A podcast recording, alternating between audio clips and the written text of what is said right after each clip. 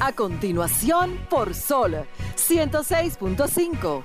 Arquitectura radial. Diseño, urbanismo, ingeniería y todo lo referente a la construcción. Arquitectura radial. Con los arquitectos Luis Taveras y Gleinier Morel. Muy buenas tardes, sean todos bienvenidos una vez más a su programa Arquitectura Radial. Una hora de este domingo estaremos compartiendo con ustedes todo lo relacionado al sector de la arquitectura, la ingeniería y la construcción de la mano de un servidor, Luis Taveras, mi compañero, hermano y colega Gleiniel Morel y Alejandro en los controles. Señores, hoy hay mucha información interesante relacionada al sector. Vamos a hablar, eh, bueno, dentro de todo, yo no quiero abundar mucho ya sobre el tema de La Vega. Vamos a esperar los eh, detalles finales relacionados a qué ocasionó ese colapso de la edificación. Pero sí hay que hablar hoy sobre una declaración que dio el abogado de los propietarios de la mueblería. Vamos a hablar también de algunas cosas interesantes que están pasando a nivel internacional sobre los drones en arquitectura y también sobre los arquitectos al volante. De esta manera inicia su programa Arquitectura Radial. Estimula tus sentidos, enriquece tus conocimientos. Arquitectura Radial.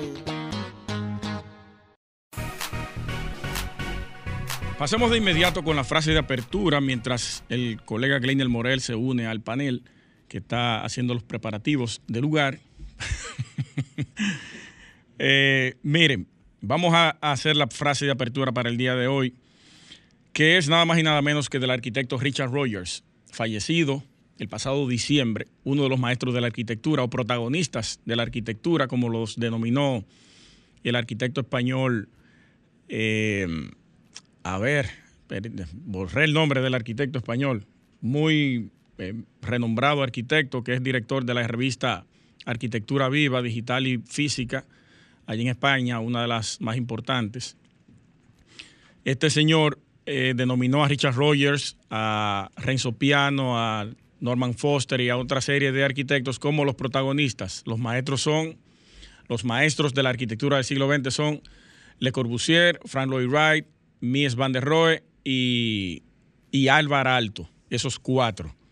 Pero hoy vamos a hablar sobre Richard Rogers. Richard Rogers decía, la arquitectura consiste en espacio público en manos de los edificios. Miren qué interesante frase. A propósito de que muchas veces yo, yo he dicho aquí que las ciudades son una hechura de las arquitecturas o una suma de arquitecturas. Él lo simplifica aquí, en esta frase. Morel. Interesante, Richard Rogers, eh, figuras de todo lo que tiene que ver la parte del mundo de la arquitectura. Impresionante lo que estos maestros de la arquitectura en su momento hicieron, dejaron como legado. Y hoy en día nos toca a nosotros llevar la antorcha desde cualquier tipo de escenario, ya sea el escenario de diseño, constructivo o defensa de lo que es la parte profesional, a propósito de todas estas informaciones que han calado en el ámbito nacional e internacional, porque lo que pasó no hace un mes y alguito en La Vega repercutó gran parte de Latinoamérica y el mundo, señores. Eso le dio la vuelta al mundo, aunque ustedes no lo creen. Sí, sí, yo tengo mi posición sobre eso y más adelante la voy a plantear aquí.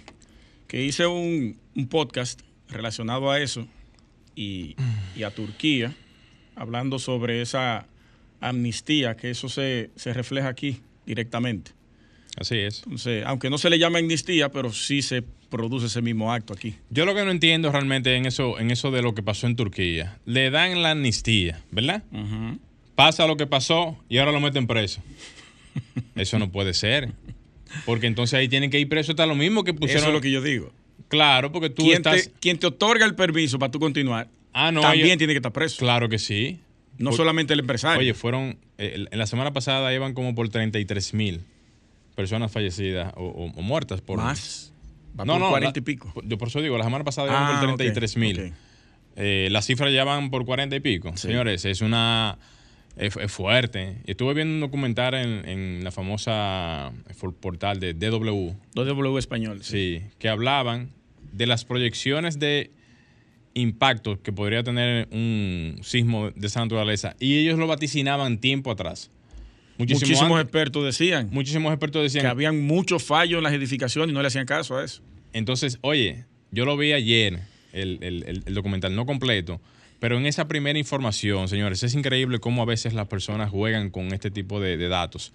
Y en ese portal de W, los invito a todos a que lo puedan buscar, habla, eso fue en el 2019, si no me recuerdo, habla de que ellos tenían ya datos y proyecciones de lo que iba a pasar si venía un sismo de magnitud o por encima de magnitud 7 en Turquía desde hace más de tres años, siendo Turquía uno de los, eh, vamos a decir, de, los estrechos, porque Turquía está en un estrecho, donde pasan una de las fallas más importantes en ese entorno, en, Europa, obviamente. El área más activa. Más, más activa. Y, señores, ellos lo anunciaban y lo decían reiteradas veces, de que si venía un sismo de una magnitud como la que pasó, se iban a llevar eh, entre vidas humanas y edificaciones. Y las proyecciones no fueron tan lejos, porque ellos vaticinaban 30 mil y pico de vidas en, aquel entonces. Oye, ¿tú sabes lo que es eso?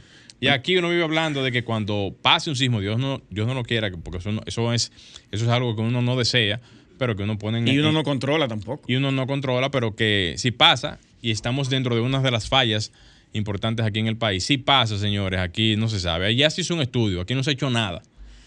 Dentro de las 15 fallas que hay a nivel mundial en el globo terráqueo, hay una de esas, que son 15, que pasa por ahí por el norte. Yo creo que la mencioné en uno de mis comentarios en la, fosa de Milwaukee. 15 fallas. 15. 15 fallas eh, principales del planeta están ahí.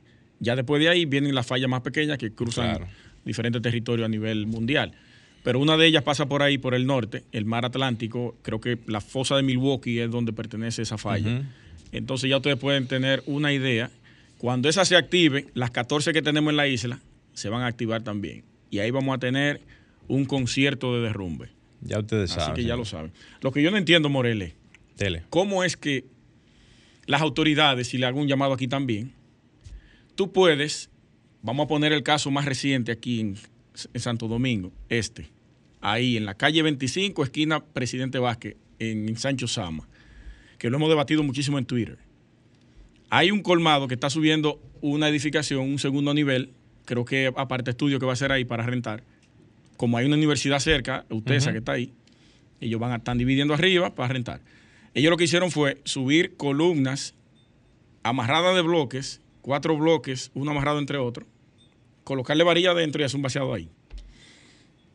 Cuando tú hablas bloques de hormigón, o sea, bloques de. Block, vamos a decir. Block, para que la gente lo entienda. Sí. Sin ningún criterio estructural para subir esa edificación ahí arriba. Ya está paralizada la obra. Perfecto. Ah, ¿la paralizaron? La paralizó. Nos escribió el arquitecto, el director de planeamiento urbano de Santo Domingo Este, de la alcaldía. Ah, qué bien. Eh, Ángel Sosa. Saludos para él. Y dijo que ya estaba paralizada. Perfecto. Entonces yo le dije, ¿y qué va a pasar después? Claro. ¿Se va a demoler o solamente se le va a poner una multa? Si pone y va a continuar. No, si ponen la multa, vamos a estar en lo mismo. Porque aquí es que le ponen la multa para que siga. Exactamente. ¿Qué sentido tiene tú parar una obra que tiene vicios de construcción, que está mal diseñado, que está mal hecho, que no va a garantizar la vida de nadie, ¿qué, sentido tú tienes poner, una multa? Eso no tiene sentido. Es lo mismo que hizo Turquía. Y no ha querido entender. Claro, tú estás validando con eso, tú estás validando la aprobación de lo que se está haciendo. Pena, o sea, poniéndole una simple penalidad cuando la penalidad no te va a corregir el problema. Eh, por ahí es que va mi comentario el día de hoy. Ah, pues entonces. Yo dije en el podcast que una multa es, se traduce en soborno, porque de igual manera se continúa la construcción ilegal, violando la norma que se, que se inició la violación. Ese sería un soborno legal. Claro. Eso es un soborno Eso legal. es un soborno. Un soborno legal. Lo que pasa es que... Ok, tú violaste la norma. Págame esto y sigue. Ay, pendejo. Y la violación a la norma de cumplimiento de construcción. La misma norma está violada y está o sea, no está sancionada como se debe. Lo que se debe, ¿tú sabes qué se debe hacer? Demuele eso. Derrumba todo eso que está ahí. Claro. Y hasta que tú no hagas eso como debe de ser, tú no continúas eso. No importa, no importa lo que tú pagues. ¿Qué es lo que tú vas a tener ahí? ¿Un almacén de blog, varilla y cemento? No, es gente que va a vivir ahí. Claro. Y tú estás violentando la vida de esa gente. Tú estás amenazando contra, atentando contra la vida de esa gente. O sea, vamos a ponerlo de la siguiente manera. El Estado dominicano, en sentido general, que es quien debe de garantizar que se hagan las cosas correctamente, penaliza con una multa y te permite que tú continúes. es así. Es un chiste. Sí, es un chiste, ¿verdad? Es, es un disparate. Realmente, de marca mayor. Y cuando tú ves esto, lo que te das cuenta es de que tú estás permitiendo que la ilegalidad transcurra o camine sin ningún tipo de régimen de consecuencia. Yo ¿Para lo- qué están las leyes? Claro, yo lo voy a plantear ahorita. Tú eras, como lo hice en el podcast, que lo invito a verlo después del programa, claro que sí. Vamos a hablar sobre eso. Eh, vamos a hacer la primera pausa. Vamos arriba. Sí. Señores, no se muevan, que enseguida retornamos con todo el contenido de Arquitectura Radial. Estás escuchando Arquitectura Radial. Bien, señores, continuamos en Arquitectura Radial. A ver si Alejandro va a poner un cumpleaños feliz ahora o si lo dejamos por ahorita más tarde. ¿Lo, po- lo ponemos ahora, Alejandro? Lo está buscando, lo está Lo buscando. está buscando. Pues pon- vamos, vamos a ponerlo ahorita, vamos a ponerlo ahorita, mira. Vamos arriba entonces.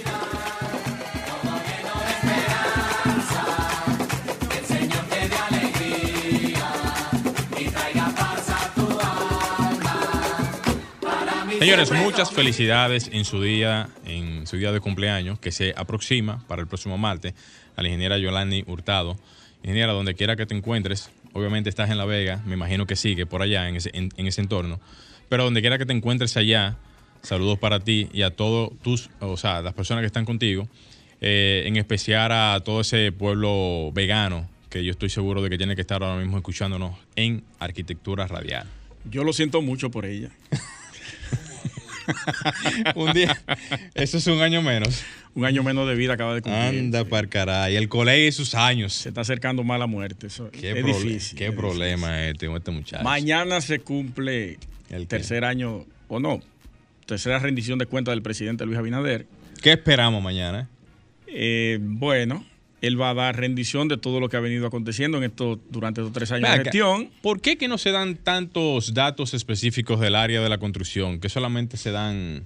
No, no, se dan. Se dan, pero, se pero no, pero no así como de una manera tan... Yo traje, yo traje uno aquí del año pasado, y en donde él Vamos planteaba que, y destacó que Obras Públicas tenía en ejecución unas cuar- 485 obras para el año pasado. Pero a principio del gobierno se anunció que se iban a hacer más de 65 mil. Usted sabe que eso era imposible. Pero eso, eso se habló aquí en el programa y se dijo que estadísticamente hablando, los gobiernos tienen un promedio de 10 mil, 8 mil, 12 mil viviendas en el periodo completo. No en un año ni dos. No. En los cuatro En años. conjunto, l- para la parte privada y la parte pública pueden llegar a 12 mil viviendas al año. Más o menos. 6 mil y pico el, el sector privado y 5 mil o 6 mil quizás el sector público. Entonces, venir con esa cifra, eso era una cifra demasiado exagerado. exagerado. Nosotros hicimos el cálculo y, y los números no daban. No daban, no daban. Imposible. Y miren ahora, señores, tres años después podemos dar fe y testimonio de que realmente las cifras se tienen que manejar con cierto tipo de conciencia, con cierto tipo de prudencia, porque cuando tú llegas al periodo donde tú haces el, el análisis y le das para atrás, te das cuenta de que la realidad no es así. Si nosotros que estamos en el sector y vivimos estudiando a cada momento, claro. todos los días, al final del periodo o cada año nos damos cuenta que no se ha cumplido con lo que se prometió. Claro, lo que se Eso quiere es que se haga, ¿eh? Claro porque que eso sí. dinamiza la economía Claro y el sí. sector.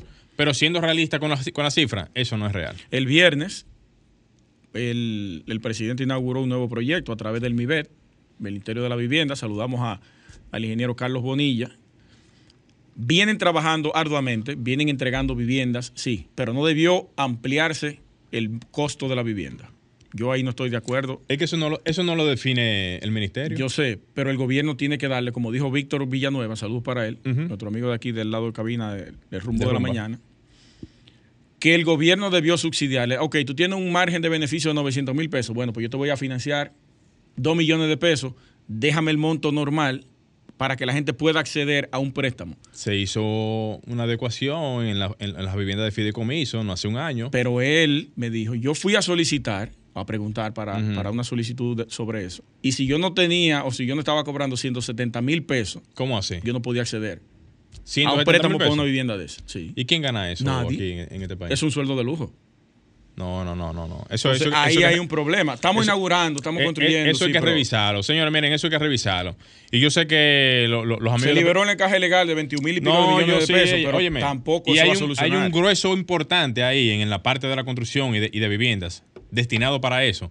Pero yo sé que los amigos del gobierno ahora mismo tienen que estar escuchando el programa y sabiendo que no solamente se debe de, de readecuar el tema de lo que son los montos de, de adquisición para las viviendas, sino también los eh, las, las, las facilidades que da el gobierno para este tipo de temas.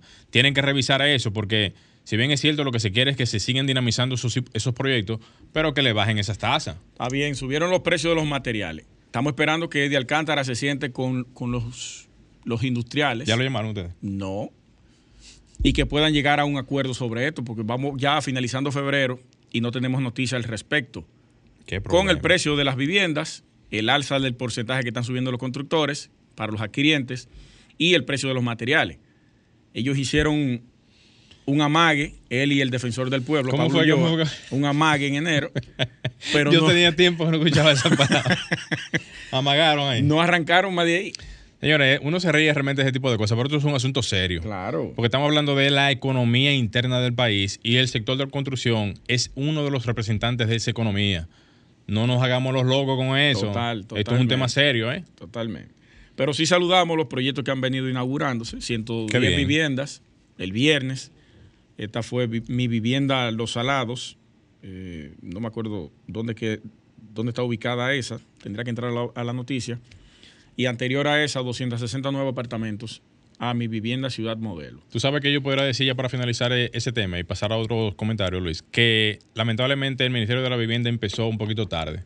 Empezó casi un año después de la gestión de- del inicio de gobierno por las transformaciones que se hicieron que hacer legalmente. Eso fue lo que lo ralentizó. Claro, y hay que entender que quizás los proyectos no están más acelerados por una serie de, de asuntos burocráticos en el, en el mismo estado y también montarse en un nuevo ministerio. Señor, mire, eso no es fácil. Muchachos. Todavía ser una empresa, una empresa desde cero o transformarla o readecuarla es sumamente difícil. Todavía no está bien definido. No está bien de definido. Entonces, independientemente del anuncio que se haya hecho al principio de, de gobierno con las viviendas en el Estado, definitivamente que hay una carga impositiva a nivel de lo que es el ministerio y lo que esto representa para poder llevar todos esos proyectos a, eh, a cabo. Hay que ser realista con, con esos temas. Posiblemente en los próximos cuatro años de Luis Abinader se pueda cumplir parte de esa. Ah, bueno, pues está bien. Eso puede ser, puede ser. Bueno, señores. eh, ¿Tú tienes alguna información ahí? no, no, no. lo que hay que ya comenzar con los comentarios de la tarde. ya. Pero antes de entrar al comentario. Vamos arriba. Hay un un llamado que hizo el presidente del CODIA, el ingeniero Cristian Rojas, por Twitter, que ahí lo comentamos también. Dijo que la Dirección de General de Impuestos Internos debe revisar el cobro del anticipo a los ingenieros y arquitectos, ya que esta acción no se corresponde con los niveles de ingresos de nuestros profesionales. Eh, y ahí mencionó al presidente Luis Abinader y a la propia Dirección de Impuestos Internos. Eso es un llamado muy correcto, sensato, lo apoyamos y le vamos a dar calor a eso. Importa- Pero- importantísimo eso. Pero dijo el arquitecto, el ingeniero. Daniel Pérez, Ah, Daniel Pérez. eh, amigo- nuestro, amigo nuestro. saludos para él, que ese llamado del CODIA debe hacerse con documentos y análisis, no por comentarios. Es muy fácil hacer un tweet Bueno, y dejarlo al aire. No, no, yo, yo entiendo, pero. Mira, le está doliendo al presidente del CODIA que nosotros estamos pagando un anticipo que no deberíamos. Perfecto. Ahora, pero bien. documentame eso. claro, claro. Y llévalo a, a la DGI. Dile, Claro. Tú como asesor del Estado, institución, no estoy personalizando eso, como la institución que es el CODIA, Claro, es que es así. es presenta eso ante la DGI y dile, mira, nuestros profesionales no están aptos o no están recibiendo eh, los ingresos para poder pagar los anticipos Pero que le están poniendo. en algún momento yo lo había hablado aquí en el programa de radio. Sí. Yo había dicho que por qué se tiene que pagar un impuesto cuando, cuando, o sea, cuando tú presentas la factura final, siendo un pequeño preámbulo ya para finalizar ese tema, la factura final del pago que te la pide la institución para el pago final, Sí. Tú tienes que pagar el ITEBI de eso. Si tú no has recibido el monto o no tienes el monto a la mano, A mano. o quizás tú hiciste algún tipo de operación interna para poder de- terminar tu proyecto o lo que sea, tú tienes que pagarle el ITEBI de lo mismo que te pagan. si no, entonces, ¿qué operación matemática tú estás ¿Está, haciendo? está negativo? tú estás negativo en, en todo momento. Entonces, eso tiene que regularse. O buscar la manera de poder hacer un acuerdo institucional que vaya de la mano con, ya sea Contraloría, con Interinstitucional, Hacienda, sí. Donde Interinstitucional. tú, cuando tú vayas a emitir tu factura, existe un acuerdo donde también el Estado tenga conocimiento de que si no te paga, ese impuesto no va a llegar. Ah, mira, aquí refleja que él todavía no ha recibido ese pago. No puede pagar. No, no puede pagar el, el, el ITEVIS. Sí lo recibió. ¿Y por qué no ha pagado? No ha pagado. Entonces ahí sí Ahí tienen que sancionar a, a la empresa o a la persona. Yo estoy de acuerdo con eso siempre y cuando se haga de esa manera. Si no, sí, sí. Eh, presidente del CODIA, ingeniero Cristian Rojas, haga eso formal en, un comuni- en, una, en una documentación y preséntelo a la DGI, que ahí le vamos a no. dar Lo más vamos a apoyar al Totalmente. 100%. Porque eso es, eso es beneficioso para la clase profesional. Exactamente. Vamos a hacer un cambio y regresamos con los comentarios Vamos arriba entonces. de la tarde. No se muevan. Estás escuchando Arquitectura Radial. Ya volvemos. Continuamos en Arquitectura Radial y vamos a proceder a saludar a la gente que está conectada a través de nuestro Instagram en Arquitectura Radial. Está Ronel.tgs, está el ingeniero Musep, está Giselle Abreu, está Lenny 12, está mi amigo de San Cristóbal, Arcadio Rosario, un saludo para ti. Está Maribel, está Esdras, saludo para ti Esdras. Está también Andy André, está Gleiniel Morel, está Pimentel, Está buena es. está Carlos Mato Guillén, lo vi ayer en la zona colonial, saludo para ti hermano. Está M. Novo, está De La Rosa, y está Mari J20, que siempre está en sintonía con nosotros, saludos para ti distinguida. Y está nuestra queridísima amiga Luisa Custodio, un saludo muy especial. Pasemos de inmediato al comentario del compañero Gleinel Morel. Excelente, gracias, colega. Miren, señores, yo quiero in- introducir este, este comentario de la siguiente manera. ¿Qué papel están jugando ahora mismo las micro, pequeñas y medianas empresas MIPIMES en la construcción del metro de Santo Domingo? Hago esta introducción porque estas empresas deberían estar ahora mismo incluidas en el proyecto ya que representan una parte importa- importante de la economía del país y que pueden generar al mismo tiempo una gran cantidad de empleos y desarrollo de las comunidades locales y del entorno que circunscribe la autopista Duarte, eh, los Alcarrizos y todo ese en- en- en- en- englobado de áreas y empresas que allí radican. Comenzando con lo siguiente, miren, el presupuesto asignado para lo que fue el metro de, Santo Domingo, en lo que es la línea C ahora mismo, aproximadamente fue de 17 mil millones de pesos según lo aprobado en el Congreso Nacional en el, en el presupuesto general del Estado para el año 2021. Pónganme eso por ahí. Las MIPIMES del sector de la construcción están siendo excluidas, como dije al principio, del presupuesto del metro, lo que limita la participación de lo que son las oportunidades de trabajo generadas en el mismo proyecto.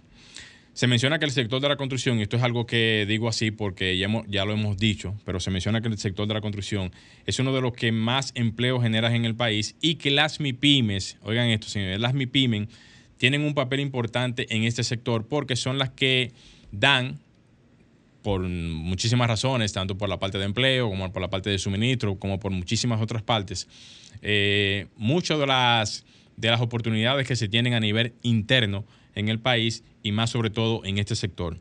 En los proyectos de construcción similares en otros países, oigan esto, se, se- se ha dado prioridad, muchísima prioridad a estas empresas locales, incluyendo a las MIPIMES, lo que ha generado en esos países un impacto positivo en la economía y en la generación de empleo.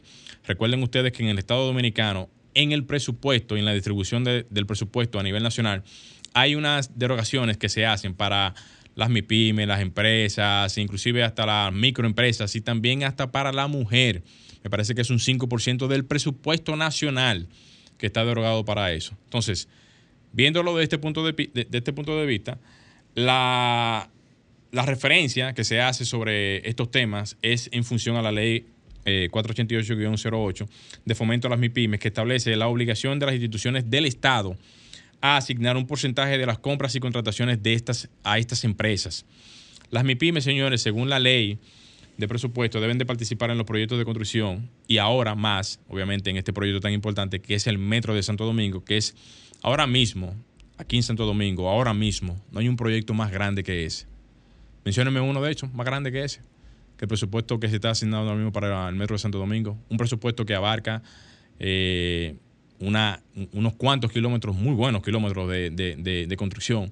eh, expropiaciones, estudios de suelos, eh, movimiento de tierra. Señores, mire, ahí hay de todo, de todo. Entonces, las MIPIMES, según la ley de presupuesto, como ya dije hace poco, deben de participar en los proyectos de construcción, no solamente en el metro, sino en todos los proyectos de construcción que se hacen a nivel nacional y que se le dé también prioridad, señores, a lo que es estas empresas locales en el entorno, háblese en el entorno en el litoral de lo que es Santo Domingo, en el Gran Santo Domingo, porque no podemos solamente distinguir a Santo Domingo sí, hay que mencionar eh, a toda la periferia, Santo Domingo Norte, Santo Domingo Este, o sea, en, todo el sentido general. O sea, el país completo, porque no solamente puede ser el, tema con Santo Domingo, pero para lo que son las MIPIMES que están en esta, en esta periferia, que dan y suplen muchísimas de las eh, herramientas, materiales y todo lo demás, para que tengan participación directa en este sentido.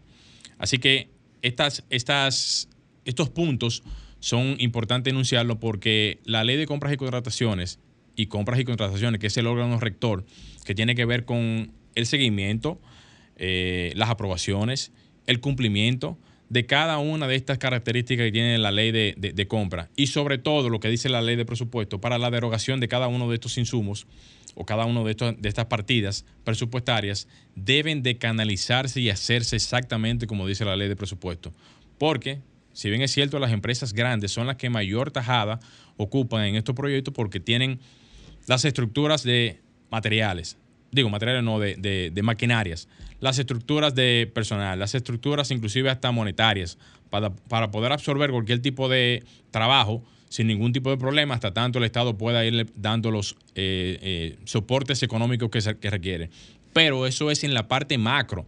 En la parte micro y en la parte MIPIMES hay un sinnúmero de detalles, un sinnúmero de factores que no son claramente eh, aprovechables porque no se le está dando participación directamente al sector de lo que son las MIPIMES.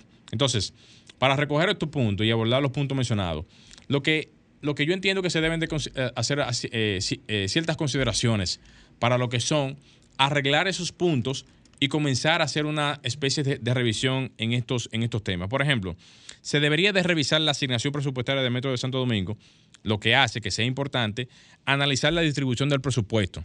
Ojo con esto. Esto va, esto va directamente para lo que es compras y contrataciones. Y considerar la inclusión de las MIPIMES para lo que es darle oportunidades de trabajo en el área de lo que es la parte de la construcción y todo lo que esto engloba a todas las MIPIMES y las microempresas que, que allí pueden radicar.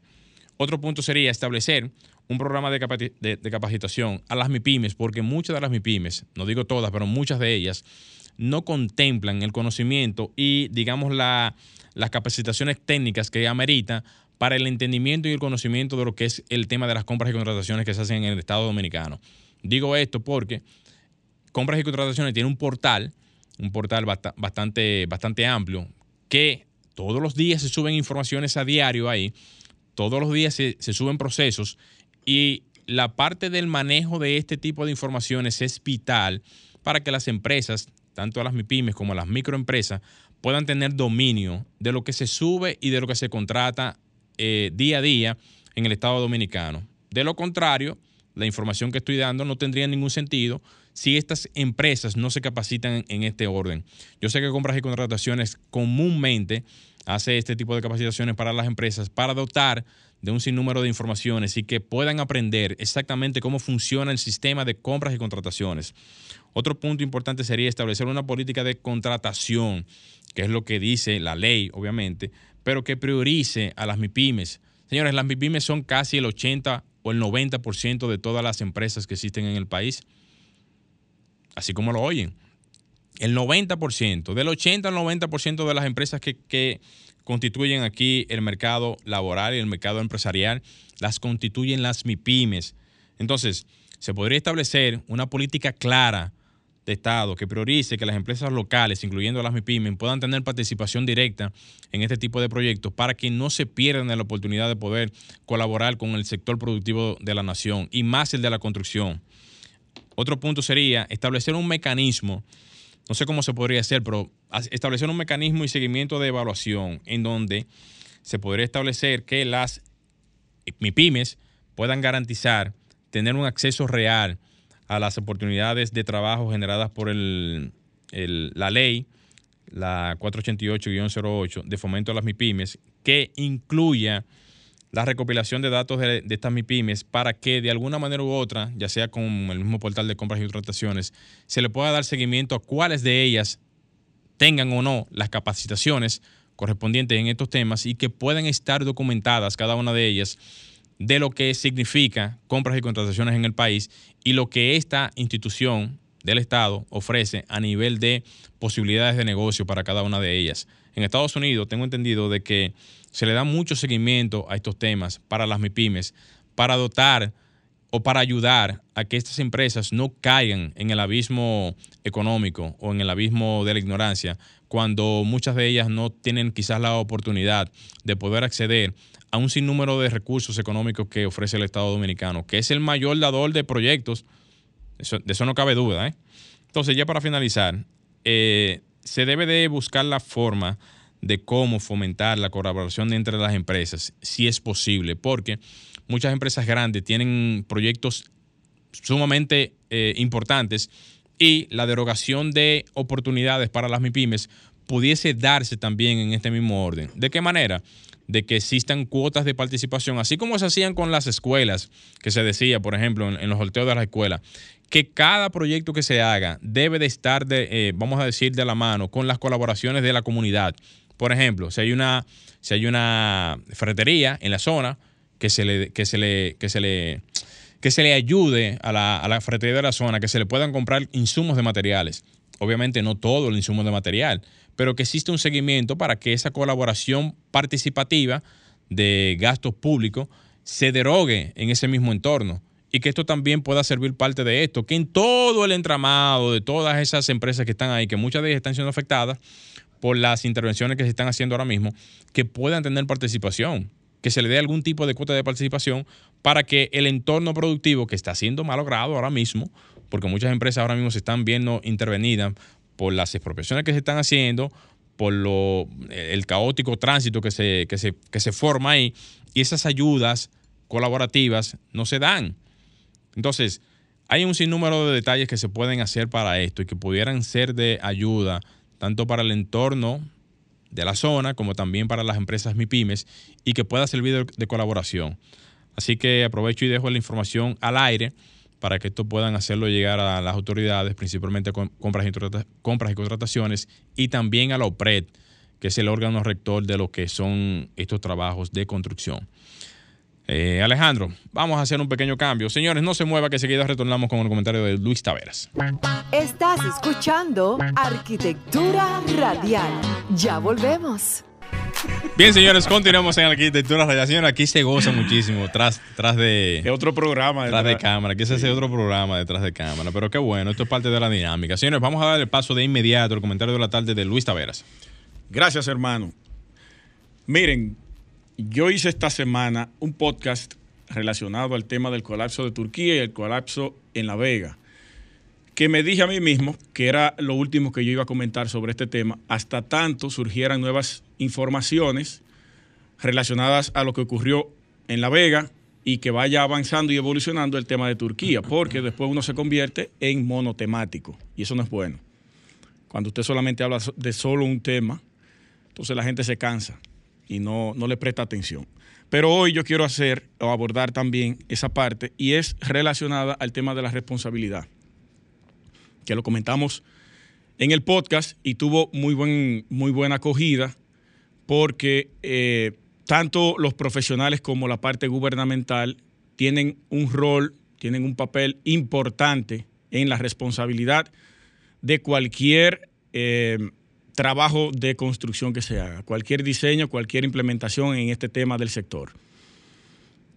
El abogado de, o los abogados de la parte de multimuebles RIS en La Vega, de los dueños, dio unas declaraciones esta semana y eso fue, eso fue lo que me motivó a hacer el podcast, donde niegan los arreglos o niegan que hayan hecho o ejercido algún tipo de intervención en el edificio y que por eso el, eh, que esa, haya, que esa no, no fue la causa por la cual el edificio colapsó.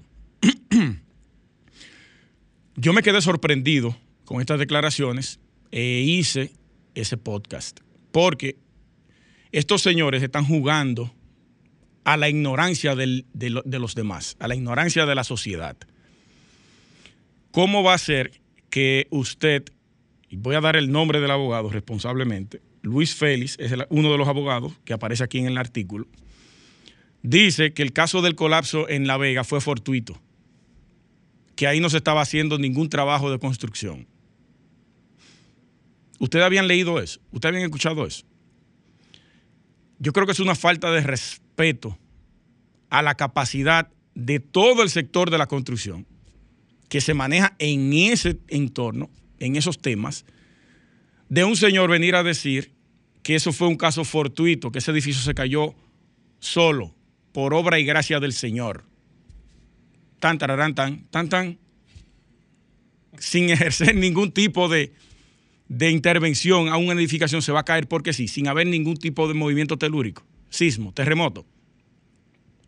Usted le viene a decir a esta población que eso se cayó solo. Eso es una falta de respeto.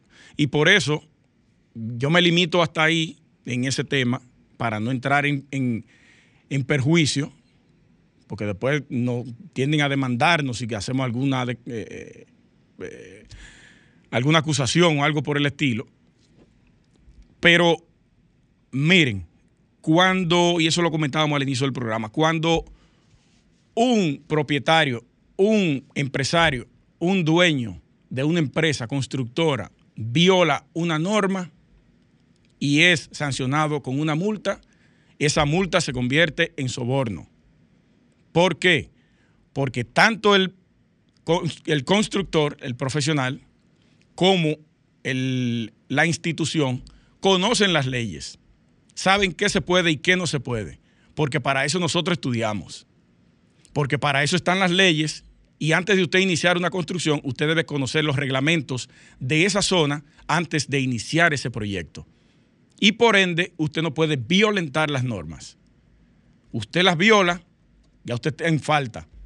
El Estado te otorga una multa, eso es un soborno, porque te está dando permisividad a que tú puedas continuar con una ilegalidad que tú ejerciste, violando las normas ahí entra un juego de yo pago, yo violo y pago, yo violo y pago.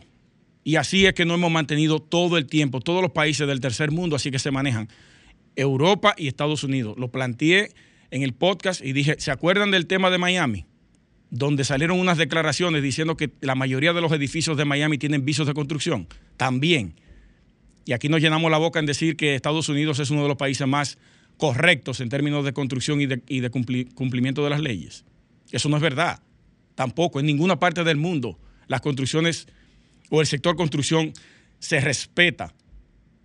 Es uno de los sectores más viciados del planeta.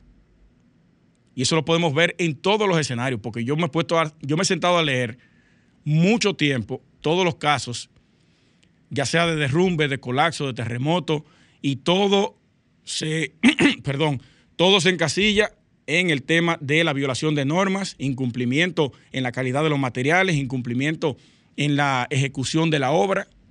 Todo se basa en eso, pero todo eso lo permite el Estado. El Estado no es corrupto sin un corruptor y el corruptor es la parte privada, quien paga soborno, quien te corrompe a través de los, de los sobornos. Eso es lo que pasa. Y, no queremos darle frente a eso, porque es más fácil decir, no, ya yo le cobré la multa, ya yo le puse una multa, paralice esa obra. No, señor. Usted violó una ley, usted está atentando con la vida de la gente que va a habitar ese, ese espacio, pues entonces usted o me refuerza eso y lo lleva a su legalidad o me demuele eso. Pero yo no solamente me puedo quedar en una multa. Ah, sí, para recaudar, porque eso es lo que podemos ver. Vamos a recaudar y darle para allá tú te pasaste de los niveles, como lo comentábamos el, domingo pasado, este espacio aquí o esta zona te permite cuatro. Tú le subes uno de más, paga la multa, pero eso te compensa la venta de ese inmueble después, tres o cuatro veces. Y ya se solucionó el problema. Y así es que vivimos, jugando a violentar la norma para pagar una multa que te va a salir muy por debajo a la ganancia que tú vas a tener más adelante. Entonces, ahí hay una responsabilidad doble.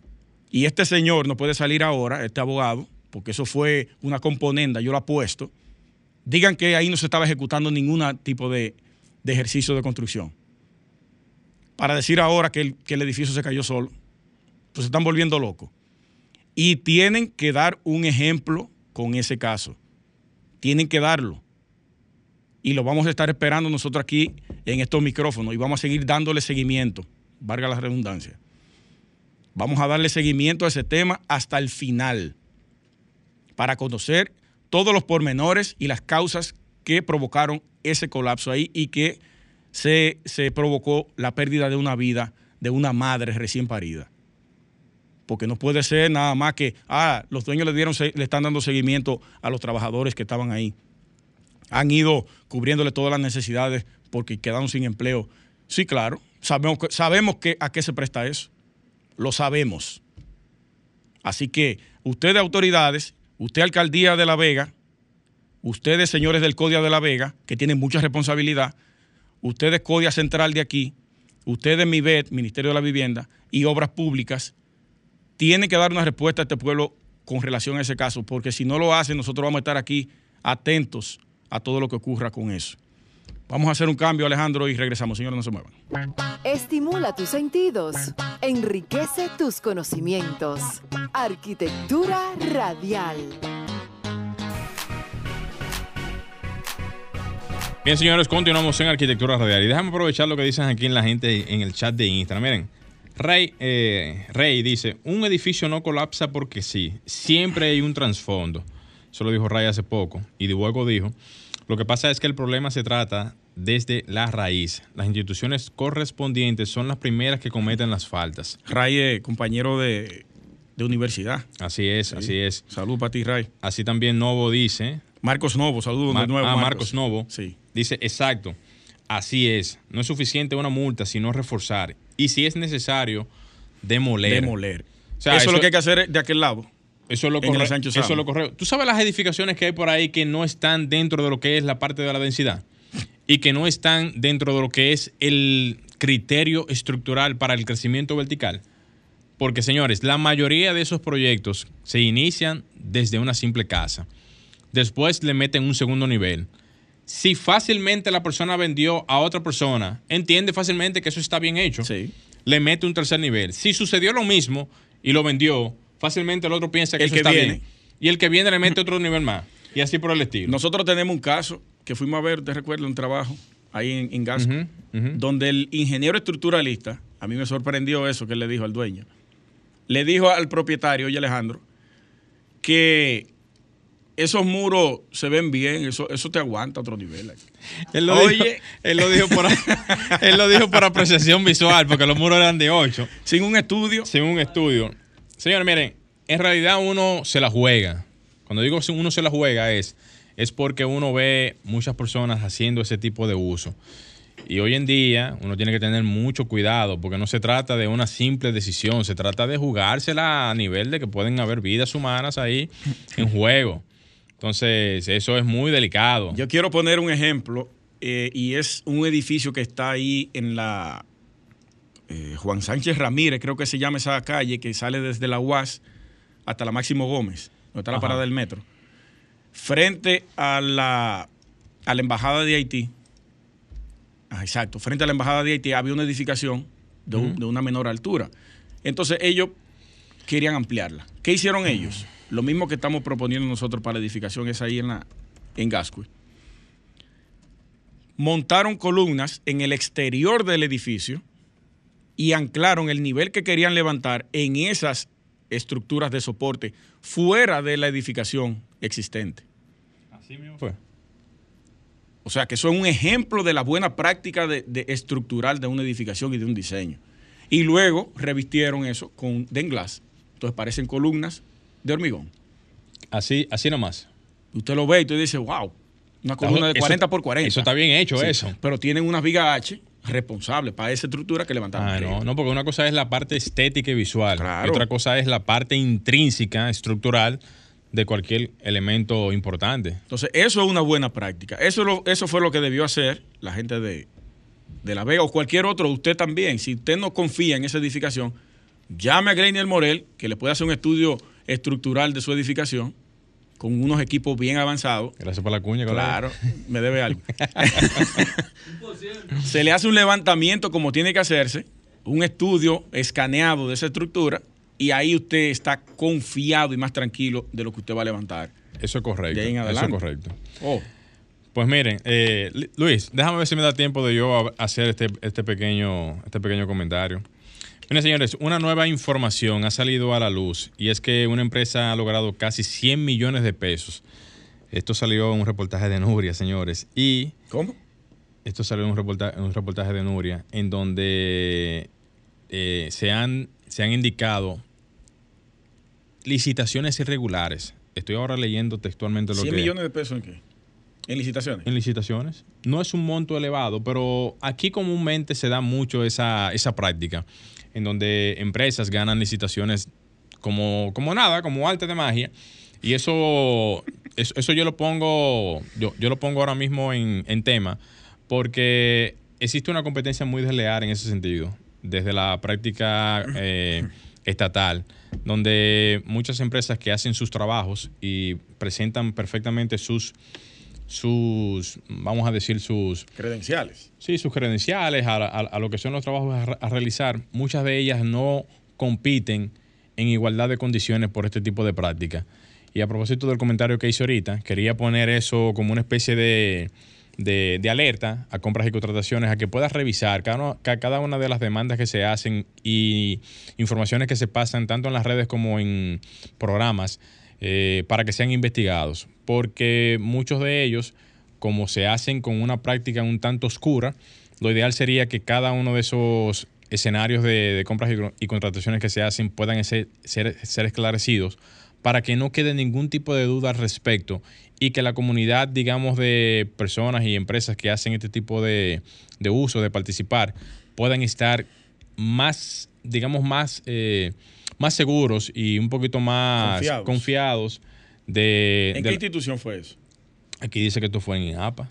¿INAPA? Sí, en INAPA. Ahí está Fellito Suberví. Eh, sí, creo que sí. Entonces sería importante, sería importante que tanto la institución como también el mismo, las mismas compras y contrataciones puede esclarecer este tipo de casos. Y pongo ese solamente como un ejemplo, porque siempre se dan casos. Pero a raíz de esa información, de ese reportaje que vi, entiendo que sería muy importante saber qué pasó y por qué pasó. Exacto. Mira, en Twitter hemos visto cómo ingenieros que son participantes activos en diferentes licitaciones, concursos. Hay muchos ahí que son unos aguerridos ahí que viven gritando por eso mismo. Mandando fuego. Gritando por eso mismo, por la competencia desleal en las licitaciones. Claro, claro. Personas que tienen sus acreditaciones bastante bien y son personas que. Y tú ves que cuando participan en procesos como ese, se lo llevan con una mocha. Y tú dices, pero ven acá, pero yo deposité todo bien. Entonces, lo, lo lindo del caso es que debe de mandársele un reporte, que eso no se hace, solamente se manda un reporte muy por arribita que dice que usted no, usted no cumple. No, el, ya. el, el, reporte, sí, ya, el reporte. Tiene que decir, usted no cumple por esto, por esto, sí, un, por un reporte más detallado. Que, que, muestre un poquito más de transparencia en ese sentido, porque uno se siente conforme, hasta lo digo por mí mismo, cuando te mandan un reporte que dice exactamente cuáles fueron las causas por las cuales tú quedaste descalificado. ¿Y, cuáles son las causas? Oye, ¿cuáles son las causas por las cuales la otra empresa ganó eh, el, vamos a decir, concurso, la licitación o lo que sea. Y eso te motiva a reforzar esas debilidades. Claro, porque tú puedes estar flojo en algo, eso, eso es natural. Y tú decir, no, ok, para la próxima lo hago mejor.